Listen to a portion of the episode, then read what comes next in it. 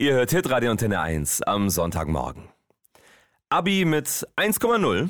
Davon träumen sicher einige Schülerinnen und Schüler. Und Deb Alasaf hat genau das geschafft. Ja, vielleicht sagt ihr jetzt, ist doch nichts Besonderes.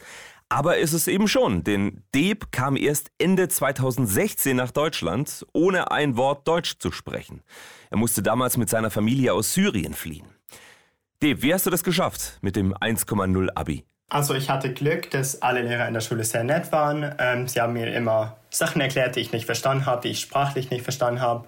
Auch zu Hause haben mich meine Eltern äh, mental unterstützt, wenn ich zum Beispiel so kurze Zweifelmomente habe, wenn ich sage, oh, das ist schwer, das werde ich nicht schaffen. Die haben mich dann immer motiviert und erinnert dass ich das schaffen kann. Mhm. Du hast ja nicht nur das bestmögliche Abi gemacht, sondern warst auch noch Jahrgangsbester mit den Leistungsfächern Deutsch, Mathe und Englisch.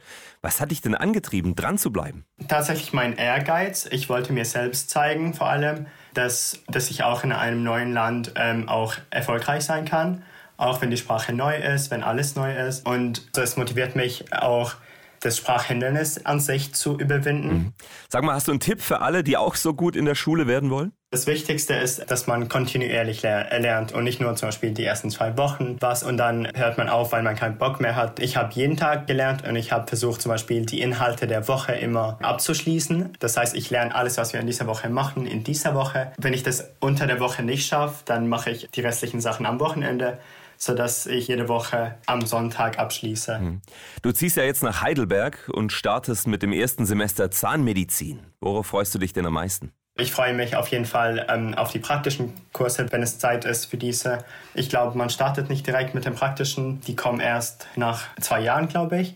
Aber das Basteln der Zähne, das Handwerkliche interessiert mich am meisten, aber auch ähm, andere Inhalte wie zum Beispiel Anatomie. Dann schon mal einen guten Start ins Studium dir und vielen herzlichen Dank fürs Gespräch.